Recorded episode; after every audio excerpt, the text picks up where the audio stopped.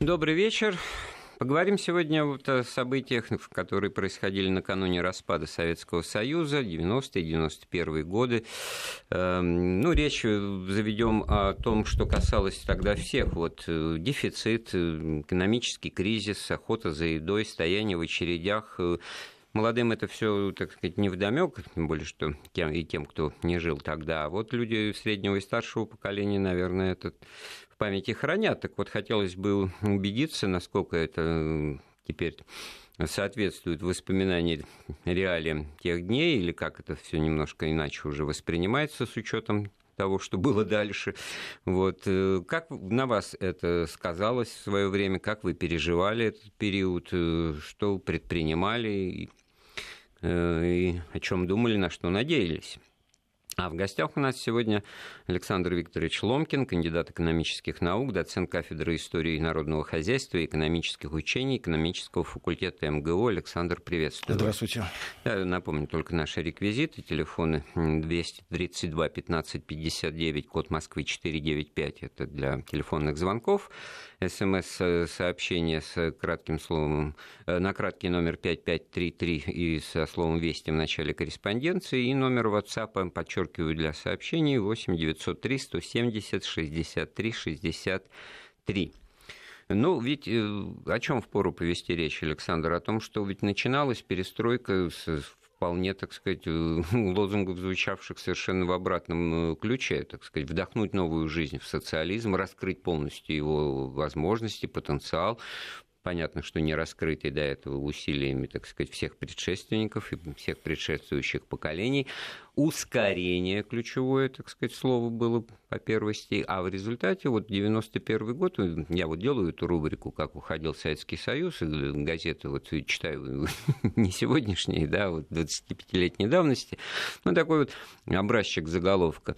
Горбачев встречается с авиастроителями Иркутска, Ельцин встречается с Колем, а народ стоит в очередях. Вот заголовок вот, в центральной газете. Народ стоит в очередях. И это вот э, была сентенция, которая, конечно, вот политикам адресовалась, что они что-то так предпринимают, не то и не так.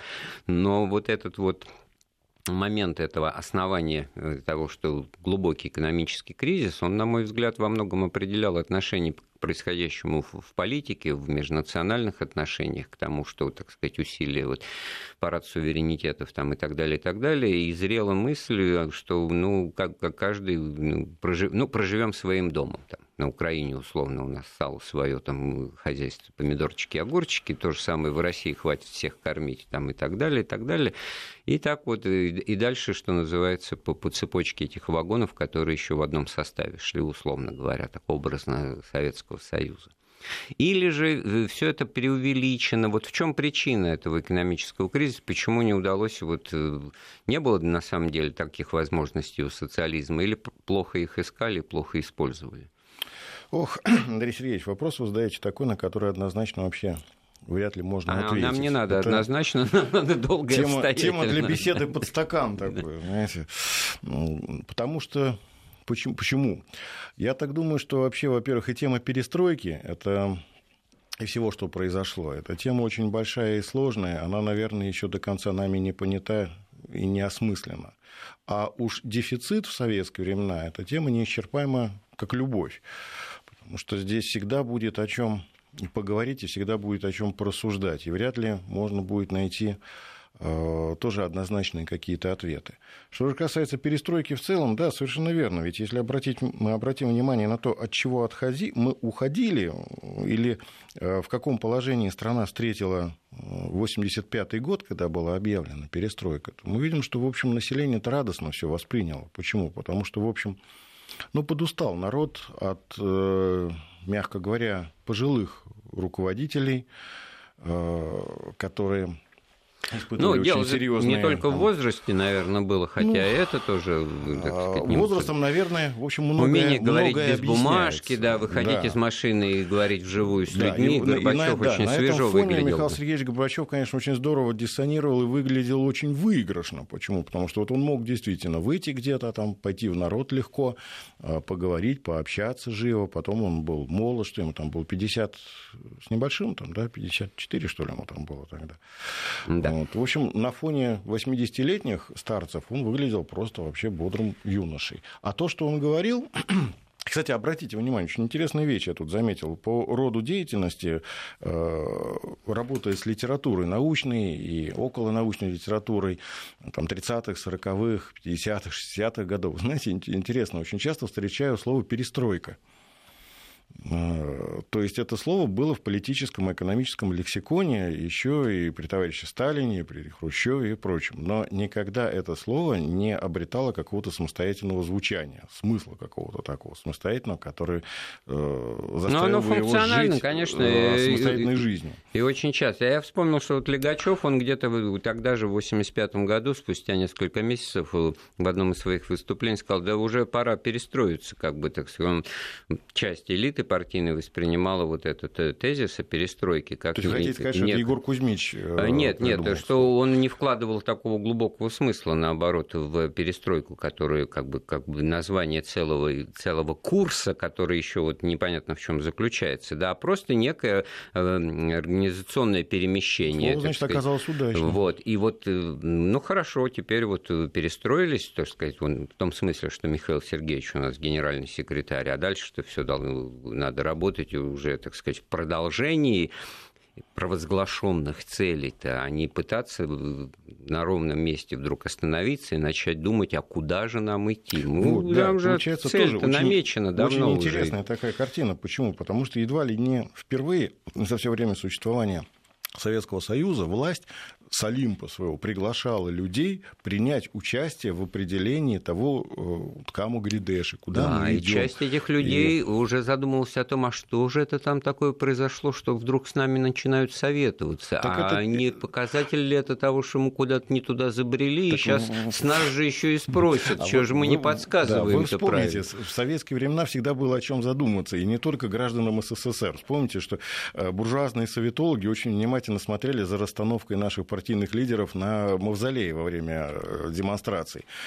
Потому кто как стоит, как далеко он от центрального микрофона, определялись, кто в фаворе, кто свои позиции сдал и ну, чего это вообще от этого ждать. Это известная вещь, этим в отношении некоторых стран и сейчас приходится заниматься, так сказать, анализировать того, кто, кто когда появлялся, говорите. появляется, так сказать, и куда девался. Ну, общем, Давайте все-таки вот, хлеб. Александр, ну, более конкретно, вот какие-то вот э, варианты переосмысление э, социализма-то, они очевидным образом начали формулироваться у Михаила Сергеевичем, и заключалось это, если в одной фразе, социализм с человеческим лицом, потенциал и так далее. Но это красивые образы, это всем было понятно, что, в общем-то, надо а с экономической точки зрения? А ну с что? экономической точки зрения, я вспоминаю себя еще студентом в бытность э, в эти годы э, у нас на экономическом факультете. Я помню, как часто проходили у нас различные конференции, приглашались ученые, и все стали очень смело говорить. Более того, разрешили говорить о вещах, ну, не то чтобы запретных, но подзабытых.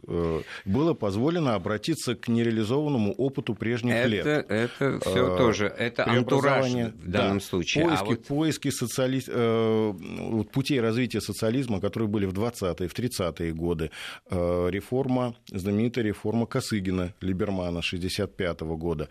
Э, все это получила право на возвращение, ну, не в том плане, что происходила полная реминисценция, но ответы начали искать там. Ведь публиковались в эти годы э, и работы забытых, в общем, репрессированных ученых, в том числе э, реанимировано было имя, например, Николая Ивановича Бухарина угу. там и прочее. Я, я к тому, что нам все таки вот какую-то экономическую составляющую, потому что все тема не просто неподъемная, она многоаспектная, и можно говорить вот и о ожиданиях там и идеологических, и политических, и общественных, и межнациональных, национальной, давайте все одновременно обсуждать не будем.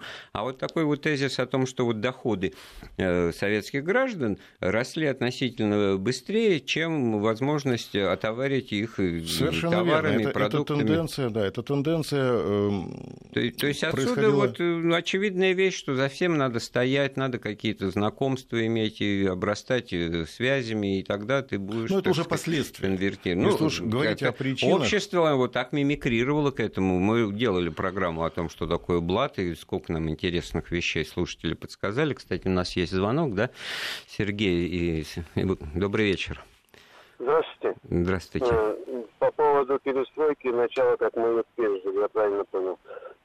Ну, сначала было вроде как нормально, вот как раз я подхвачу вашу тему, зарплаты стали расти, появились кооперативы, стали большие зарплаты, а товаров, конечно, не прибавлялось, можно сказать, их металли в пол. Не было ценообразования, не знаю, там чем, конечно, было перед. Вот, вот хорошие мысли развиваете, Сергей. Спасибо за то, что вы, вот, помогаете мне в русло разговора нашего э, гостя-эксперта тоже, как бы так сказать, устроить, пристроить, потому что вот это вот кооперативы, Сергей сказал, да, а ведь что это такое? Это другая форма собственности для предприятия, э, что-то выпускающее, что-то делающее. Ну, понятно, что не из пустоты, а из какого-то сырья. То есть, а он возникает, этот кооператив, на каком-то промежуточном уровне, и вынуждены идти эти люди-кооперативщики в торговую сеть государственную, и там что-то приобретать, ну, ту же муку, чтобы из нее, так сказать, печь э, хлеб в своей вот частной кооперативной пекарне. Да, она, да, булочка это я, будет стоить. Вот, да, вот я согласен вот. с вами в том плане, что, ну, во-первых, конечно, вопросы собственности, они в политической экономии всегда были самыми нудными, самыми скучными, но применительно к советской действительности, к советской экономике, это вообще была такая, если не омега, альфа и омега, да, Воленс, Ноленс, да. Вот. Это угу. была одна из основ вообще определения советской экономики. Ну, что касается там кооперативов, не будем там вдаваться уж точности там, в научном определении, образования, но формально, действительно, когда кооперативы э, создавались, когда быстро довольно был написан и принят э, закон о кооперации, предполагалось, что кооперативы восполнят определенную нишу, такой сегмент, э, и насытят советский рынок товарами и услугами. Э, именно, то есть совершат именно то, э, чего очень не хватало. Почему? Потому что, вот вы правильно совершенно заметили, э, еще с брежневских времен была подмечена тенденция о том, что доходы граждан начали довольно быстро расти, а это, в общем-то, ничего, никто дурного, ничего дурного в этом не видел. Почему? Потому что, вспомните, был такой закон, да, такой выведенный нашими экономистами о советскими. постоянно растущих. Да, да, да, о том, что о потерянно растущем благосостоянии советских граждан граждан. Ну, определять научную цену этому закону не будем, но формально это было в рамках определенной да, вот даже не тенденции, а... Пример э, к тому, как, каково может быть законотворчество.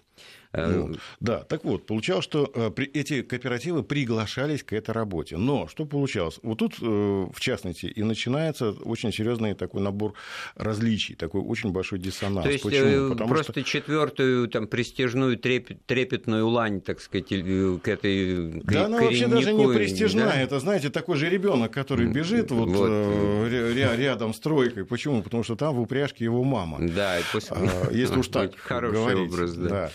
Почему? Потому что формально-то разрешить-то разрешили, ну а дальше что начало происходить? Дальше начали происходить вещи, о которых вообще-то не мешало бы подумать до того. Почему? Потому что э, было ли адаптировано к появлению э, вот этих вот кооперативов э, законодательство экономическое, ну, но в уголовное. Конечно. Да, да. Ладно бы еще в догонялки бы играли, а то ведь никто даже в догонялки играть не стал. Почему? Потому что просто все как было, так и осталось.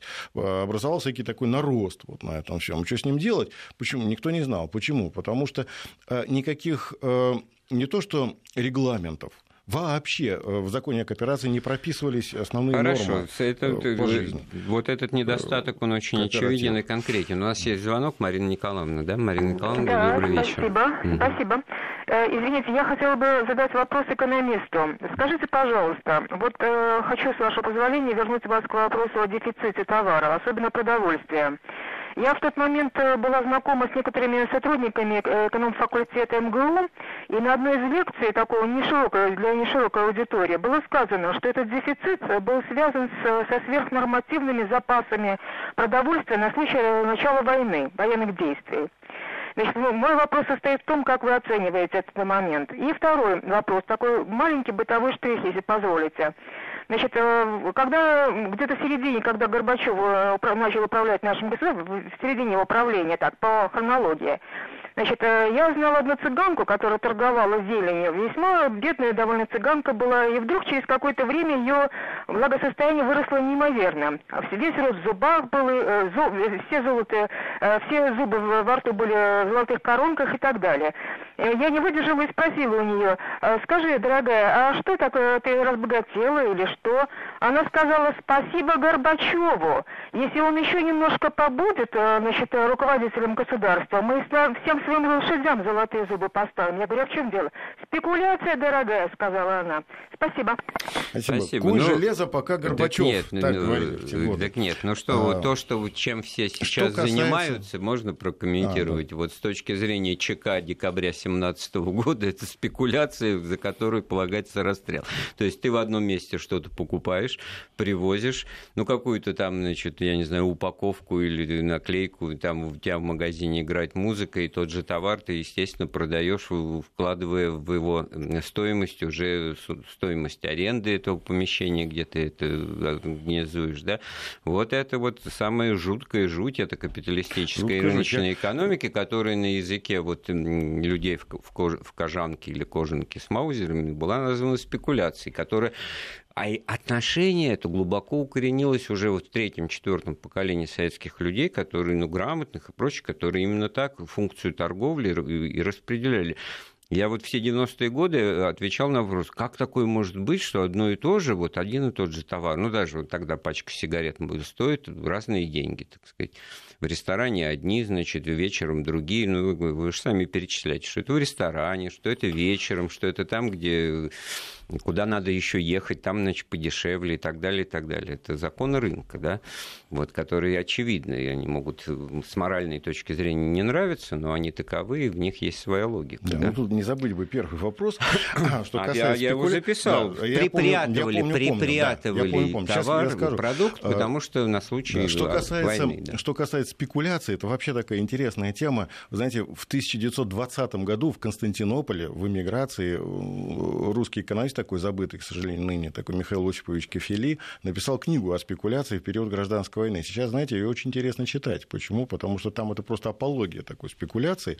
Очень любопытный такой взгляд. То есть э, ракурсы могут быть различными совершенно. В принципе, можно оправдать все что угодно. Что касается вот вопроса нашей радиослушательницы, спасибо, вот по поводу сверхнормативных запасов. Вы знаете, я не помню такого мотива, я, наверное, на этом мероприятии не присутствовал, но позволю себе вот в той интерпретации, которую наша радиослушательница нам представила, я позволю себе не согласиться с этим. Почему?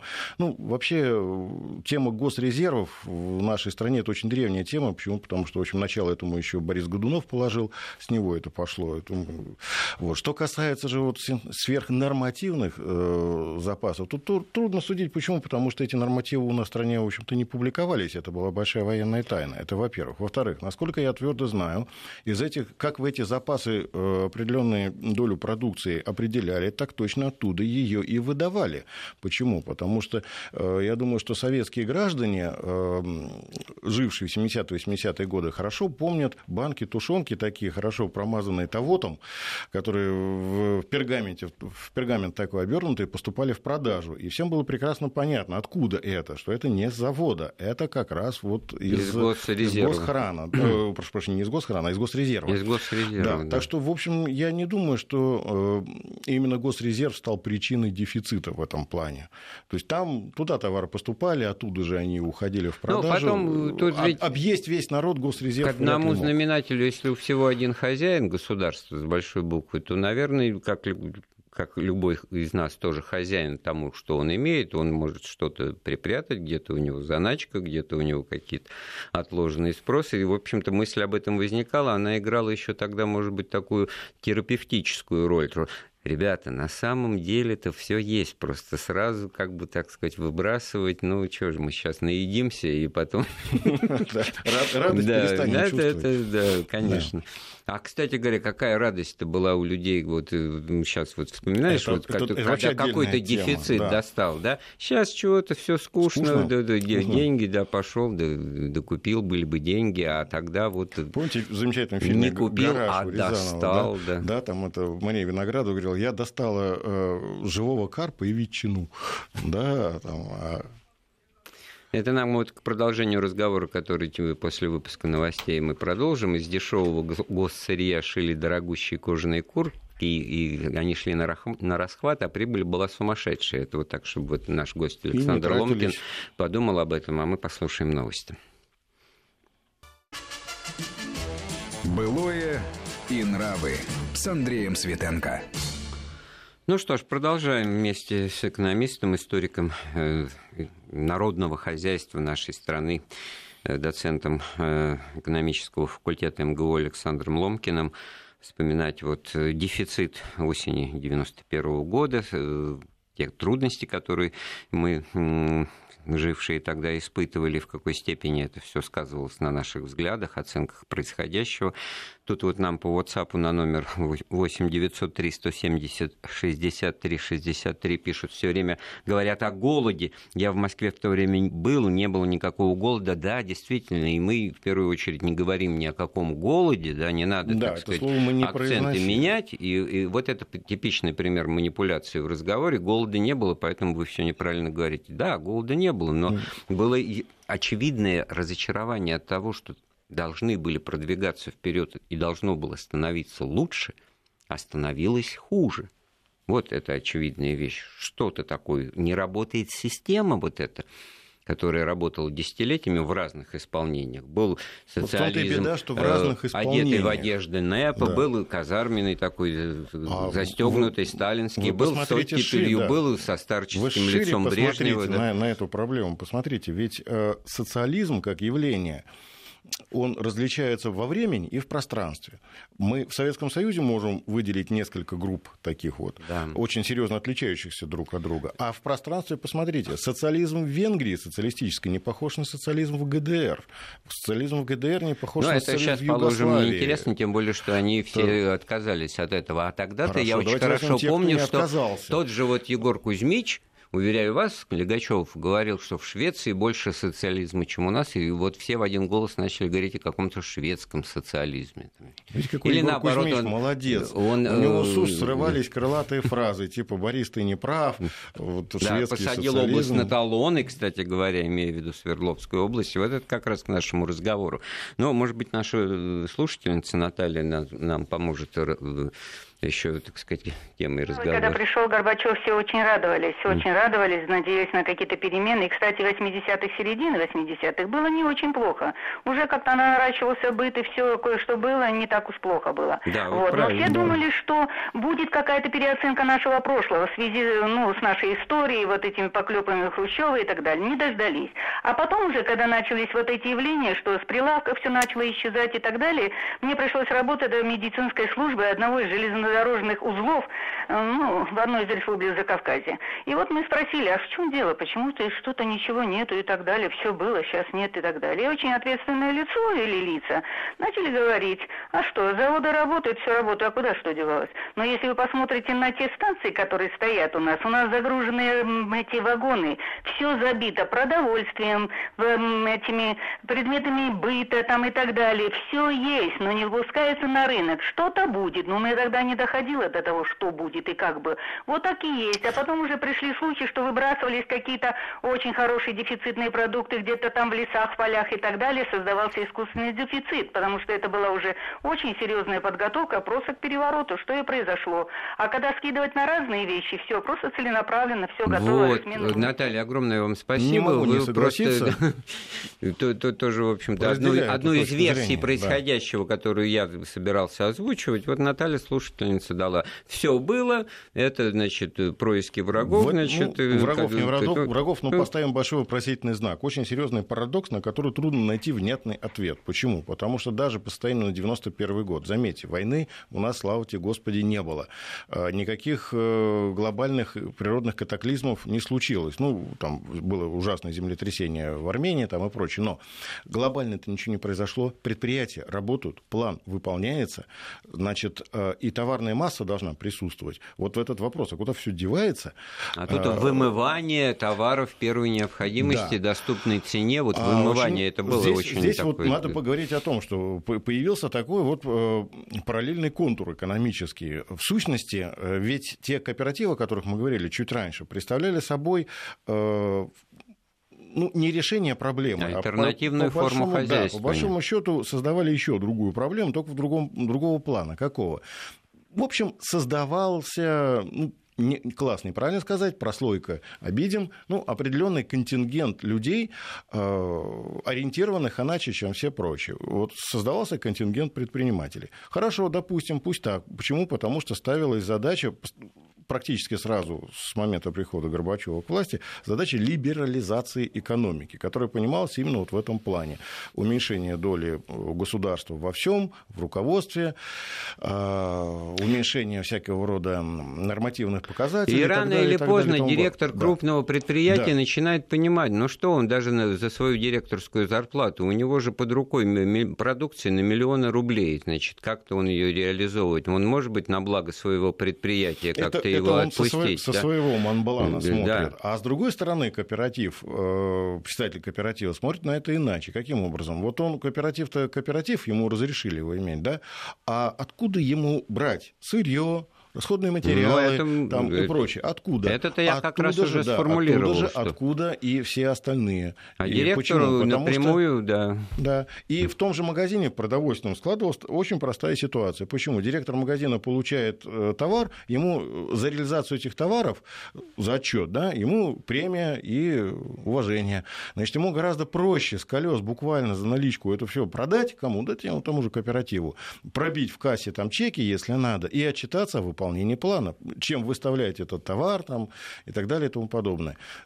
И формально за это его уже при Горбачеве никто бы и не наказал, и не наказывали. А тогда получается, почему бы этим и не воспользоваться? Вот. И э, когда сейчас вот в некоторых источниках приходится читать о том, что вот, дескать, сложилась такая ситуация, когда в государственной торговле ничего не было, а в частной, речь кооперативной торговле все было, хочется задать э, вопрос, простите, а там-то откуда взялось? По закону Ломоносова Лавазье, если в одном месте ну, прибыло, в общем, ответ в том напрашивается либо-либо, так сказать, соединение, вот это вдыхание, попытка вдохнуть новую жизнь вот в старый да. мехи или влить новое видите, свежее вино в а. социалистическую систему хозяйствования, оно натолкнулось на какие-то системные противоречия. И либо-либо получалось. И кооперативы тут, конечно, тоже надо сказать, может быть, несколько слов, но не то чтобы в защиту, но в какую-то апологию. Почему? Потому что э, была часть кооперативов, которая занималась производством. Да, но я видел это и наблюдал и в 91 году. И 90... Удобнее было в сфере э, распределения Им было, мягко говоря, очень трудно. Почему? Да, потому что вкладывать деньги в производство оказалось жутко невыгодно. Вот. А спекульнуть очень даже доходно. У нас есть звонок, Александр, мы вас слушаем. Вечер добрый. Да. Я бы вот у гостя хотел спросить следующее. Один раз в 90-м году я зашел к знакомому директору гастронома, и ну мы с ним разговаривали, поговорили, значит, и он начал хвалить Горбачева. Значит, э, ну, я слушаю, слушаю, а в то время уже все вроде как ругали его, уже всем это вот не нравилось. Я говорю, слушай, а почему ты его хвалишь? Вот э, в связи с чем там? Вроде бы у вас тоже трудности, вас тоже там это дергают, у вас там не... А он говорит, а знаешь, говорит, я всего за год, благодаря Горбачевским двумя водкам в месяц, купил себе кооперативную квартиру, машину, ну и еще там кое-чего. Значит, Александр, вот... двум, двум водкам в месяц, да. а это э, талоны на, на спиртное, да, да. понятно. Да, да, да, талон да. это, а помните по талонам? Ну, помним, талон, как же забыть-то? Как же такой? Кто не забывает. А, вот, так, а вопрос-то в чем, простите? Э, да, и вот он мне рассказал, вот мне кажется, вот с, с того времени и пошло вот эта вот вся вот так называемая химия. Значит, он мне рассказал, как они, значит, вот крутили вот это вот, как они эти талоны по несколько раз отоваривали, как они там все это вот, э, ну, делали. И у меня тогда глаза на лоб полезли, я до этого-то не знал ничего. Значит, а... Ну, то есть, вот виноват Е- вот что Еще здесь? бы не виновата... благодарить -то. Вот я-то всегда думаю, что на этом месте виновата вообще сама по себе попытка решить вопрос через талоны. Вот как-то, да, и когда, с одной стороны, они есть, это, значит, распределительная экономика, военный коммунизм, все ради бога, так сказать, маузер в руки, и давай наводи порядок, так сказать, этому даем, этому не даем, это все проходило в истории было.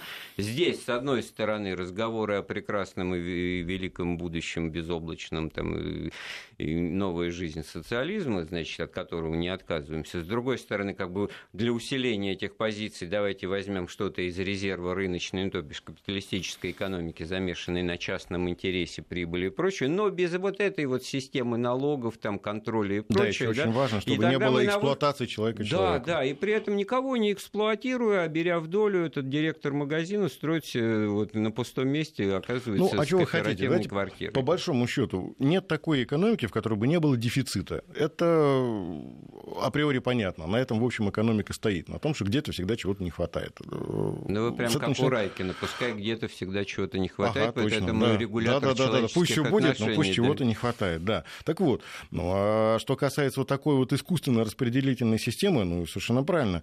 А, там, где есть э, доступ некоторых контингентов к ограниченным благам, да, там всегда будут различного рода злоупотребления. А все счастье, наверное, этого директора магазина было в том, что БХСС ослабила свою работу. В былые-то времена за такие дивертисменты ну, вот и вполне можно было загреметь знаете, фанфары. Вот сколькими дополнительными агрегатами вот эта система, которая, ну как условный генератор этих, так сказать, производства, да, вот тарахтит, вырабатывает что-то, а у нас он только работает только потому, что должны быть какие-то вот декомпрессоры, какие-то стабилизаторы, и вот что-то вырубишь, и все, и все ухнет. Ну, суета да? лишняя. Помните, замечательный сюжет был в «Фитиле», когда этот самый Алексей Грибов там играет какого-то старого железнодорожника, к нему да. прибегает сторожку молодой да, желез... да, железнодорожник, говорит, срочно там в этот вагон на такой-то путь. Он говорит, ага, и продолжает там газету а через читать. минуту там, команда да. меняется, да, и не говорит, надо. извините, там да. надо не на этот путь, а на другой. Он говорит, ага, хорошо, но что же вы так там, да? Еще через пять минут он говорит, нет, вы знаете, надо вот его там вернуть обратно, а он с места вот двигается. Говорит, да что же вы тут делаете? Подскажу, да? что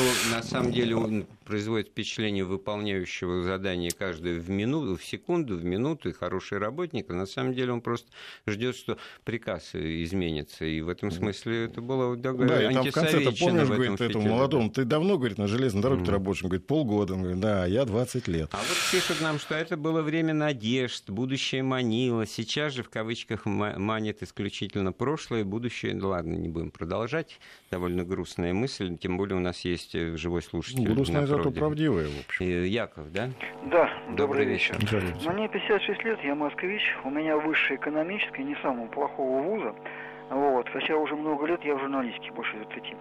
А, мне есть что вспомнить, сразу скажу, что я за социализм, я именно, так сказать, человек крайне левых взглядов.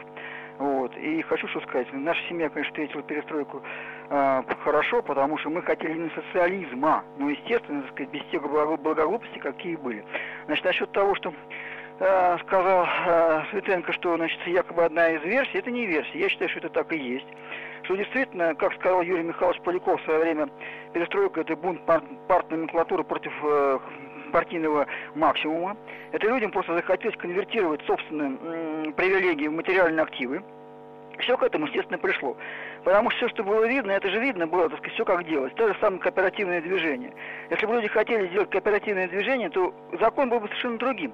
Через э, да. налог через налоговые ставки просто-напросто бы ну стимулировали, ну, да. стимулировали именно производственную деятельность, а не э, эту самую, значит... Ну, э, да, навели бы порядок с фондированием. Абсолютно откуда, точно. Да, совершенно вот. верно. Люди абсолютно просто было обговорено, что покупать сырье только на рынке.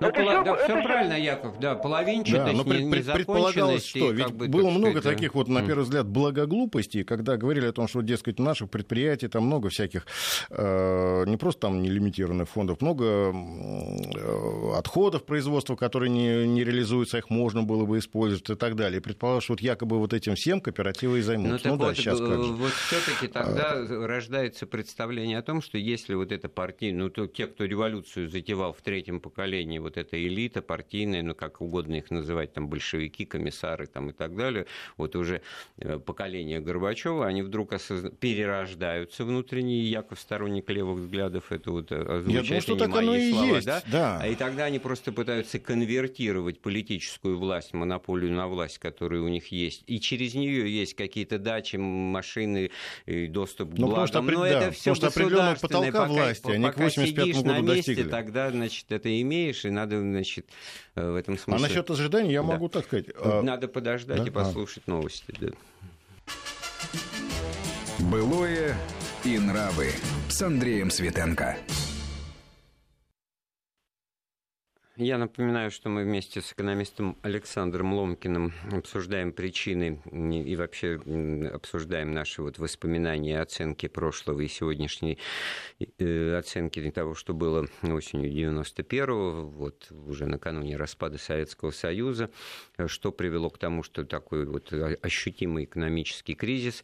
Э, упрекнули меня в том, что я как бы не версия, а вот что-то одно. Вот вам, пожалуйста, еще одна версия э, того, почему проблемы начала советская экономика испытывать.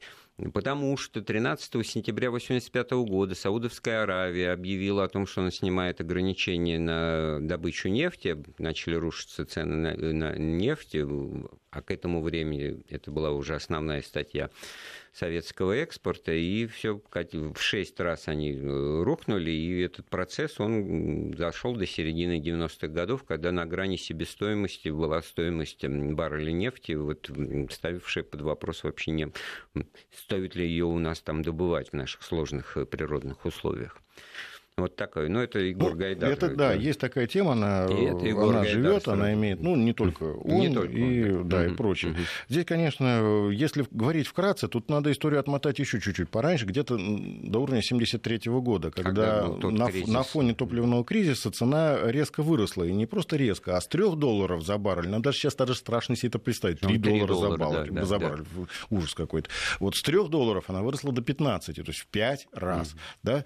И э, действительно, вот здесь на этой волне подорожания нефти Советский Союз начал получать очень солидную прибыль. Э, и, и сейчас некоторые экономисты говорят о том, что в Советском Союзе к 80-м годам наметилось проявление черт так называемой голландской болезни, то есть такой узконаправленной сырьевой экономики. Ну, так-то оно может быть и так в какой-то степени, с этим можно согласиться. Но лично я не могу согласиться с тем, чтобы такое большое государство, мощное и индустриально развитое, Экономика как СССР... которого да, тогда еще не была, так да, сказать, во-первых, да, во-первых, она могла умереть от да? этой голландской болезни. Угу. Голландия, ну да, а СССР это все-таки, во-первых, не Голландия. Да. Во-вторых, если мы внимательно посмотрим на структуру экспорта э, тогдашнего, то мы увидим, что значительную часть его занимали машины и э, технологии.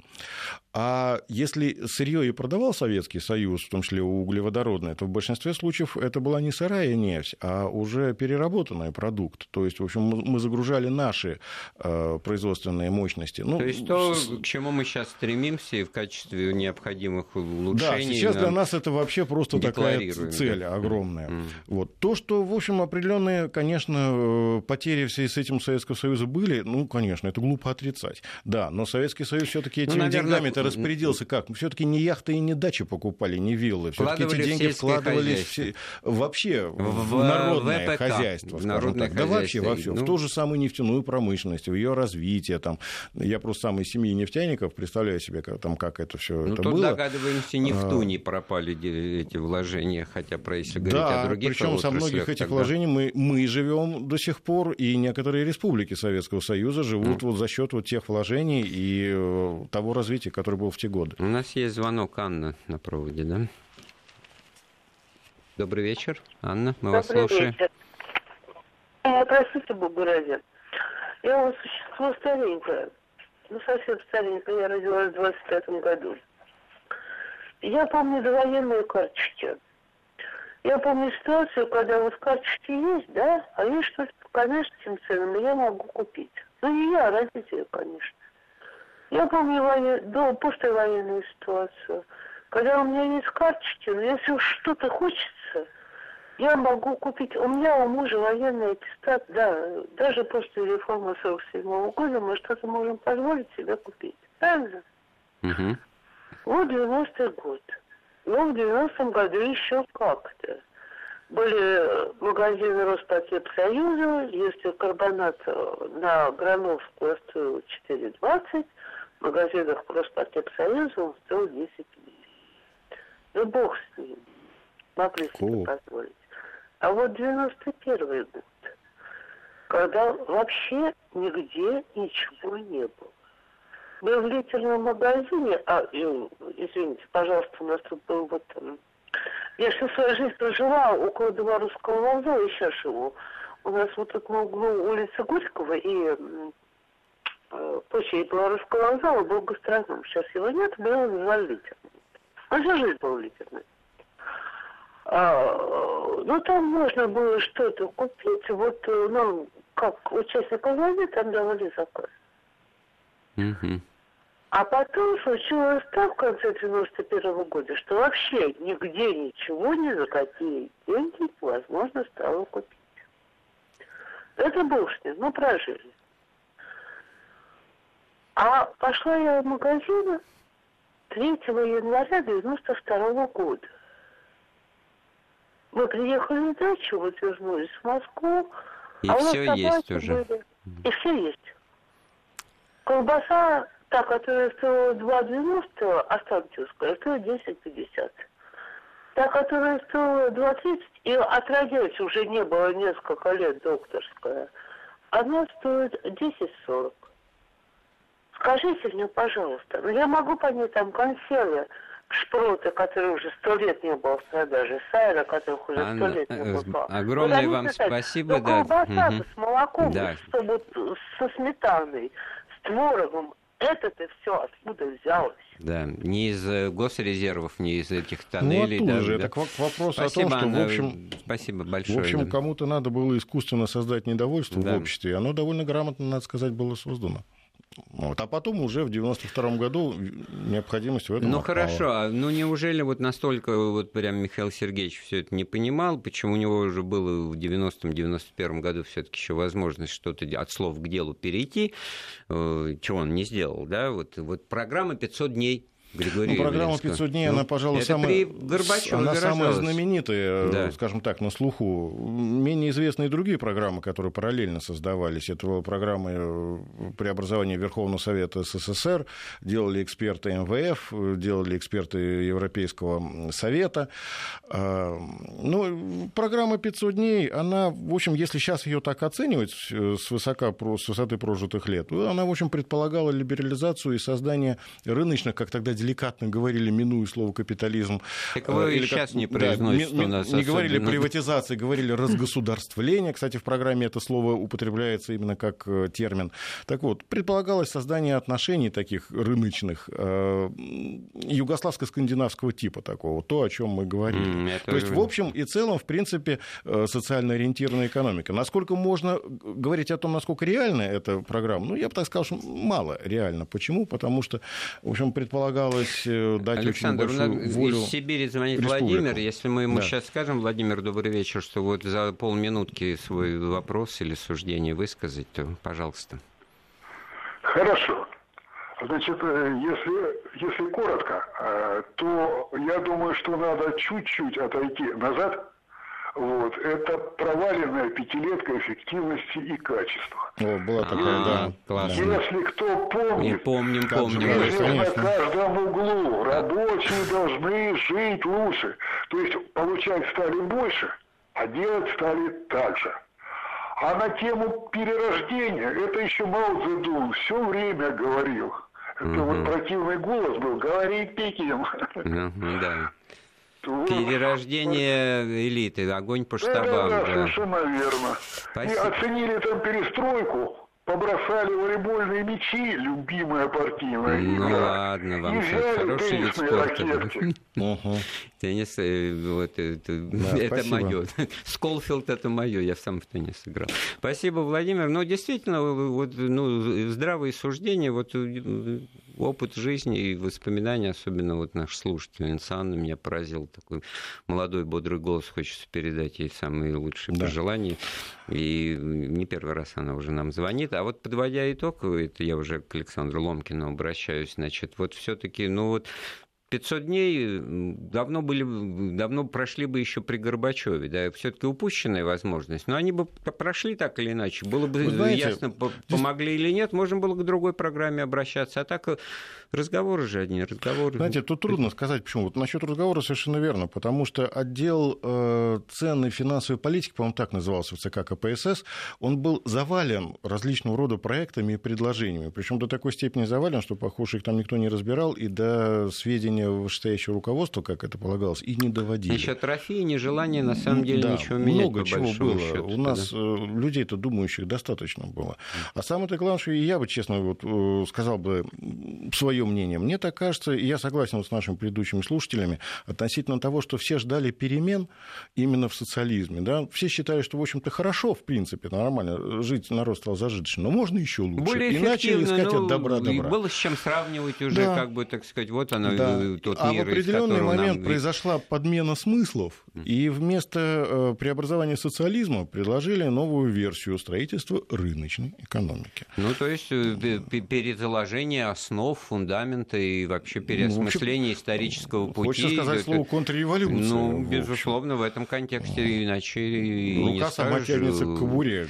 Вот, ну, что... потому что здесь не только экономика, здесь идеология, да. здесь и уже это и вот те планы, в которые мы просто будущее, не которые мы да. вот э, сами во все это верили, так сказать, и теперь нас некоторые Ведь ругают в том, что мы в этом разочаровались. Да, ведь да? При, Брежневе, при Брежневе действительно было построено единое общехозяйственное вот, такая... пожалуйста, матрица да. фундамента экономического пространства. Которая просуществовала, в общем-то, меньше 10 лет. с трудом воссоздается, да, и Евросоюз... Да, сейчас мы пытаемся пример. назад это все стянуть. Ну, Хорошо, подошло к концу время нашей программы «Было и нрав». У нас в гостях был Александр Ломкин. Программу подготовил и провел Андрей Светенко. Всего доброго, слушайте Вести ФМ.